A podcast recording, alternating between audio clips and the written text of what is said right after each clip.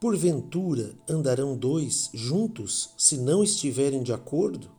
Amós, capítulo 3, versículo 3. Obviamente que não. É muito difícil. Isso em todos os sentidos.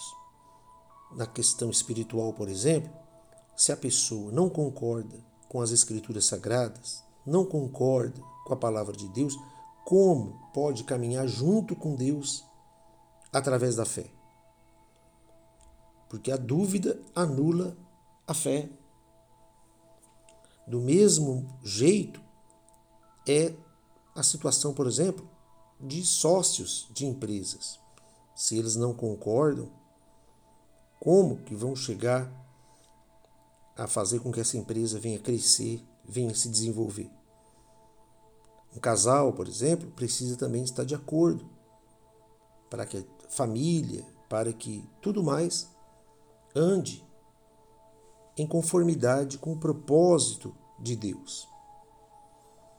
O próprio Senhor Jesus disse que um reino dividido não subsiste, porque um acaba puxando para um lado, o outro acaba puxando para o outro e acabam não entrando no acordo. E acordo significa não significa você anular a sua individualidade. Não significa você deixar de ser quem você é. Não. Mas quando se busca um acordo, se busca um interesse comum. Se busca a unidade de força para que o objetivo, seja ele qual for, venha a ser alcançado. Porque afinal de contas, dois são mais fortes que um. E nós sabemos que você com Deus é a maioria. Vence, ultrapassa os limites e as barreiras. Então, a unidade é importante no meio da diversidade. Então, o acordo, ele é quando uma das partes ou as duas partes cedem alguma coisa para que possam se ajustar.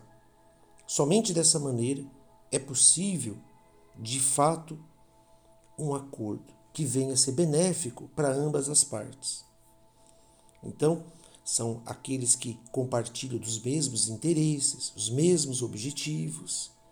É aquele que quer realmente ter uma vida abençoada, com qualidade de vida. Isso vale para qualquer área da sua vida. Portanto, andarão dois juntos se não estiverem em acordo? Dificilmente. É preciso que haja o mesmo propósito, é preciso que haja um objetivo claro, bem definido e que os dois caminhem nesse propósito, respeitando as individualidades. Seja abençoado com essa palavra, em nome do Senhor Jesus.